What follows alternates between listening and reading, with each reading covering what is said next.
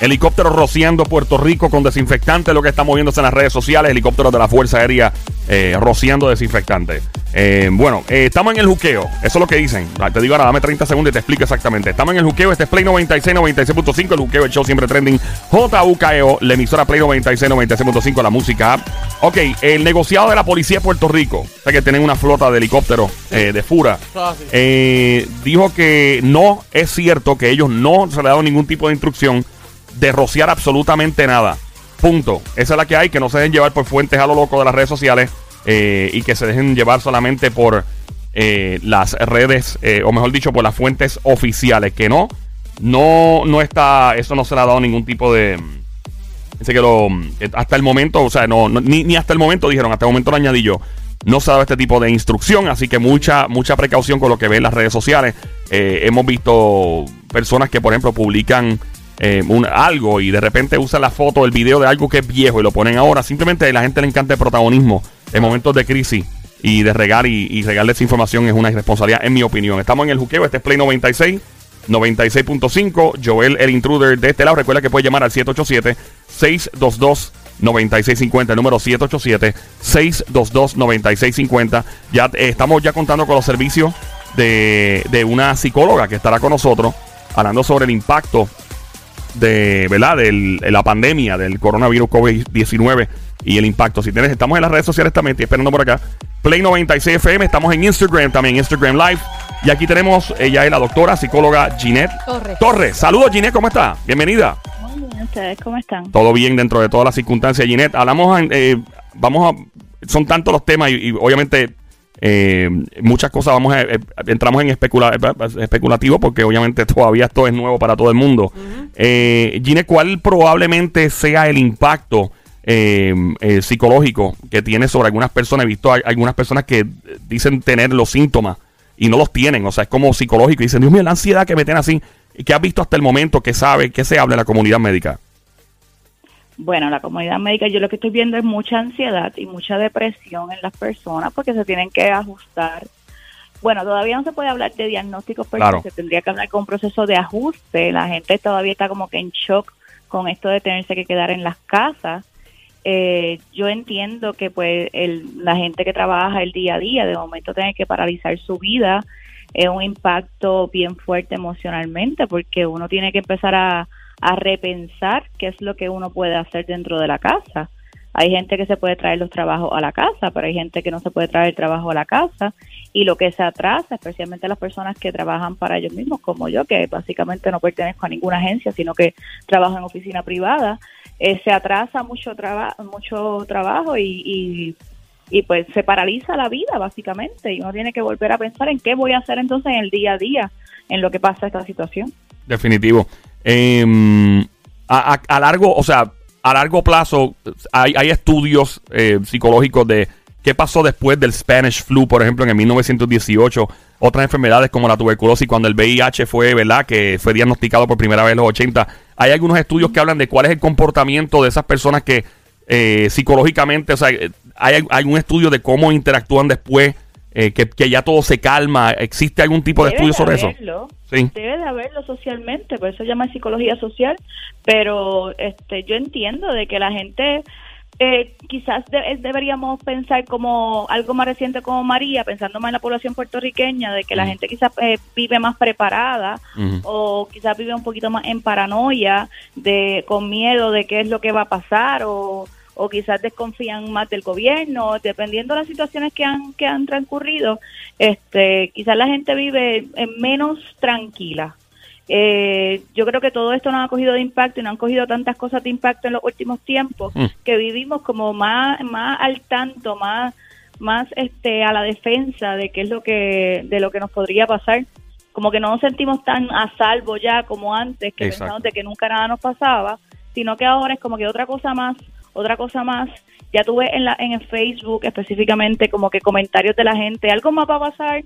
despidiendo Eh, el año, despidiendo el marzo y todo eso. Exacto porque lo que ven es como que seguimos pasando cosas y uno el sistema de alerta de uno ese simpatético ese parasimpatético no no no podemos parar sino que siempre estamos en alerta a ver qué otra cosa más va a pasar cómo esto estamos en ansiedad todo el tiempo cómo esto afecta a los niveles o sea a nivel fisiológico eh, el cortisol, todo este tipo de cosas sube el estrés, o sea, llega un punto que aunque uno se sienta que está tranquilo, realmente sigues en alerta, ¿no? Te pregunto. Sí, seguimos en alerta y allí cuando tiene, tiene el estrés bien alto, las defensas bajan. Claro. Y al las defensas bajar, pues tenemos más probabilidad de enfermarnos. O que esta situación emocional que estamos viviendo puede hacer, si no nos no ayudamos nosotros mismos a tranquilizarnos, lo que va a terminar ocasionando es que nos enfermemos, que cualquier cosa que esté en el ambiente, empezando por las personas que son alérgicas, porque estamos en una etapa donde ya mismo cambiamos a primavera y entonces este empieza el polen y el Sahara y todas esas cosas,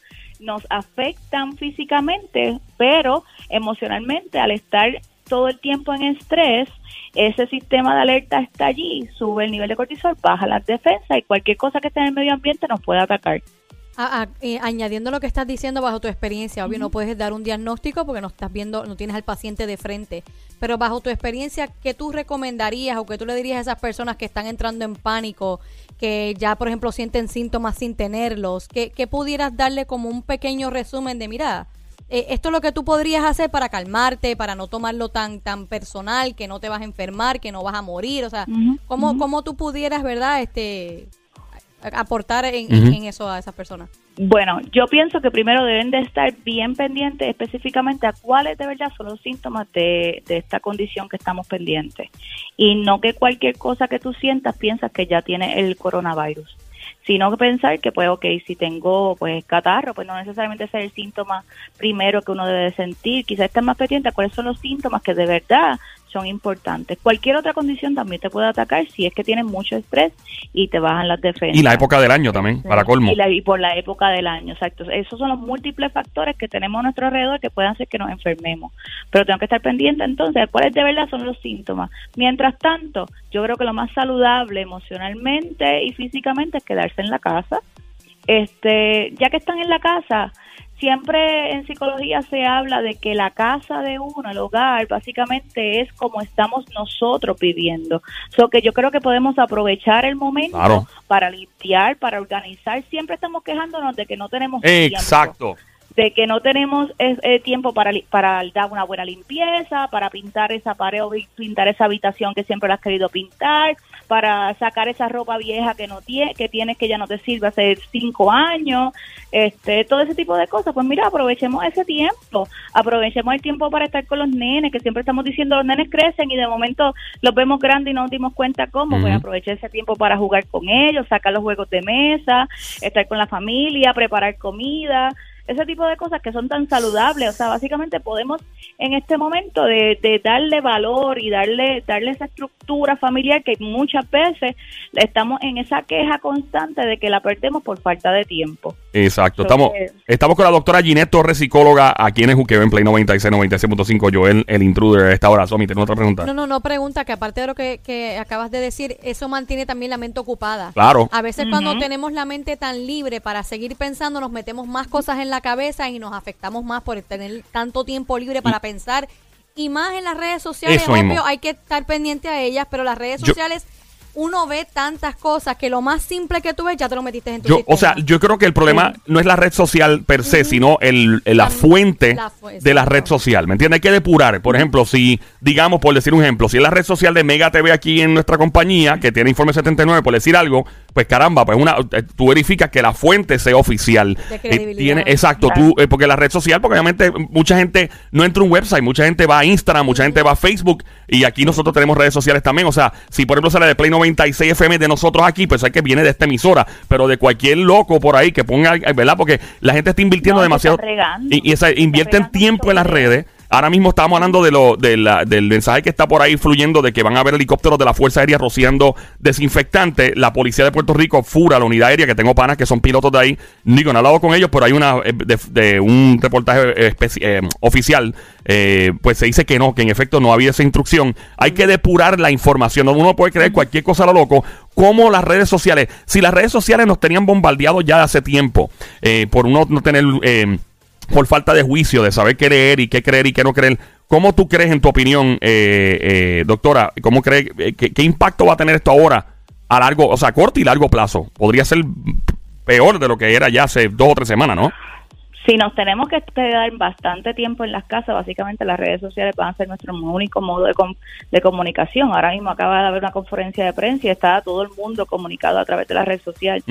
O sea, no es como que están en un lugar como ayer o antes de ayer que vimos la gobernadora con las distintas personas en el mismo lugar, sino ahora ya la gente se está empezando a comunicar a través de las redes sociales, una computadora, para dar una conferencia de prensa.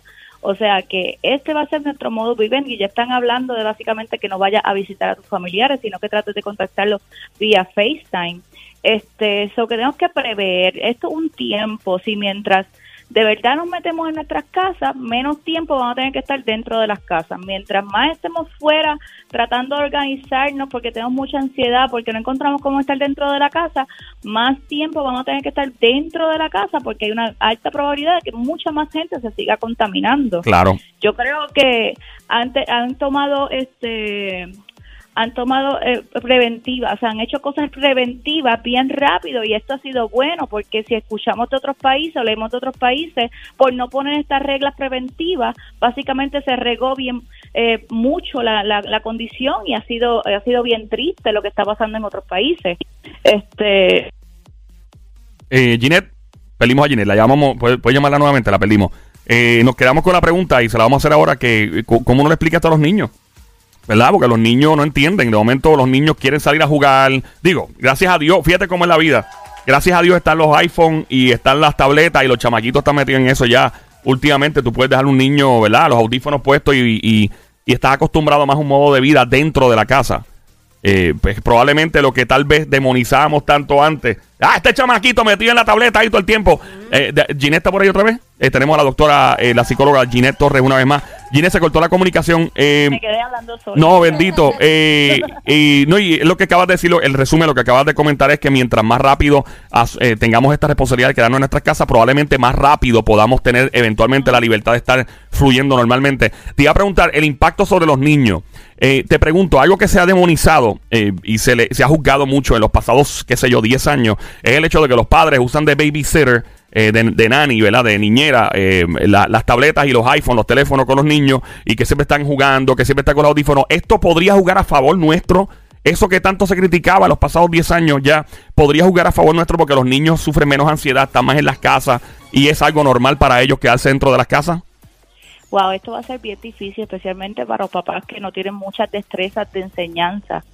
Este, ya he visto que las escuelas han propagado, eh, eh, por ejemplo, la escuela de mi nene ha dado varios este emails y videitos para que los nenes lo vean y se sientan conectados pero sí, yo entiendo que las aplicaciones, no es dejarle la tableta al nene para que vea por ahí para abajo todo el día YouTube o, cosas así, sino uno tiene que estar bien pendiente de qué es lo que está viendo el nene, si le puede ah, buscar aplicaciones de juegos que sean de enseñanza educativo, exacto, que sean propios de la edad y que sean propios quizás de la educación de lo que estén tomando ahora mismo en la escuela, comunicarse con los maestros, ya sea por email o por teléfono o por WhatsApp, para que entonces lo este, sepan qué están dando en la escuela y mm. entonces ayudar a que los niños hagan eso y tratarle de variar las actividades. este patio un ratito, mm. tablet un ratito. Puede salir al patio, claro. Un ratito, exacto. Quizás no a los parques, que es lo difícil, porque hoy en día no todas las casas tienen un patio grande ni tiene todo el mundo un columpio en su casa,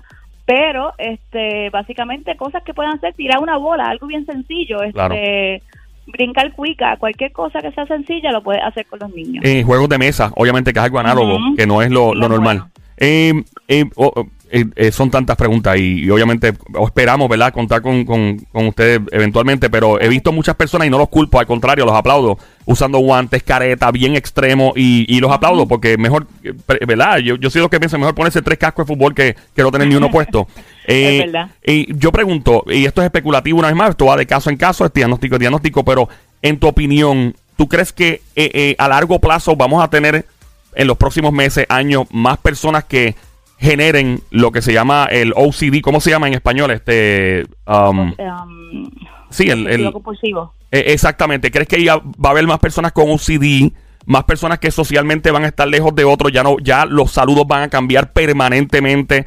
¿Crees que va a ser algo a largo plazo? O sea, que probablemente veamos más personas que se preocupan extremadamente eh, fuera de control sobre se lavan se van a lavar las manos 20 veces en, un periodo de una hora. O sea, ¿crees que esto, eso, para la gente que no sepa, el OCD obviamente es la gente que, que, tienen unos rituales. Se lava las manos y tienen temor a, contagiarse bacterias. Y, al menos en Puerto Rico esto... Uno de los tipos de OCD. Perdóname. Este, es, uno de, los es uno de tantos. hay, muchísimos. Hay, de, creo que hay unos de, rituales. La gente que, que, sale de su casa y de momento, ay, dejé la estufa prendida y miran cuatro o cinco veces a chequear. Hay muchas, eso es algo muy amplio que discutir. Pero en este caso en particular, con la limpieza, ¿crees que esto podría impactar a largo plazo a, parte de la población? Hay una alta probabilidad. Yo entiendo de que pues hay, hay mucha más gente con OCD de lo que uno piensa. Claro. No todos los no todos los OCD son diagnosticados ni medicados tampoco. Este, pero sí yo entiendo quizás no tanto como vamos a ponerlo como un diagnóstico, sino básicamente tú creas unas conductas que te ayudan a, sobrevivir dentro de se le, se le se está yendo la señal. Ahí volvió. Hello. Sí, estás ahí, mi amor. Está ya. Sí, pues quizás tú vas a adquirir como unas conductas preventivas para sobrevivir dentro del ambiente, no tanto un diagnóstico así como que ahora vamos a ser todos paranoicos y vamos a estar limpiándonos las manos todo el tiempo, pero quizás vamos a tener más conciencia de, de la limpieza, más conciencia de, de estar todo el tiempo quizás con los hand sanitizers en la cartera, este, lavándose las manos antes de comer, después de comer, ese tipo de cosas para pues mantener una higiene y evitar enfermarnos tanto, porque si cada vez hay más enfermedades, pues tenemos que mantenernos lo más saludable posible, porque todo el mundo quiere vivir. Definitivamente. ¿Alguna otra pregunta en el estudio si eh, nadie tiene? Ok, eh, Ginette, de verdad, doctora, gracias un millón por el tiempo, esperamos contar con usted eventualmente. Eh, redes sociales, eh, teléfono, algún otro lado, por si alguien tiene duda que pueda contactar. pues yo estoy en Guaynabo, mi oficina está en Guaynabo, en Altamira. El teléfono de la oficina es 787 919-7505. ¿Cuál es el número otra vez, perdona? 787-919-7505. Muchísimas gracias por el tiempo y por estar aquí y que todo siga bien por allá, ¿está bien? Gracias, buenas tardes. Gracias. Estamos en el Juqueo, este es Play 96, 96.5, la música. Check it out, come on.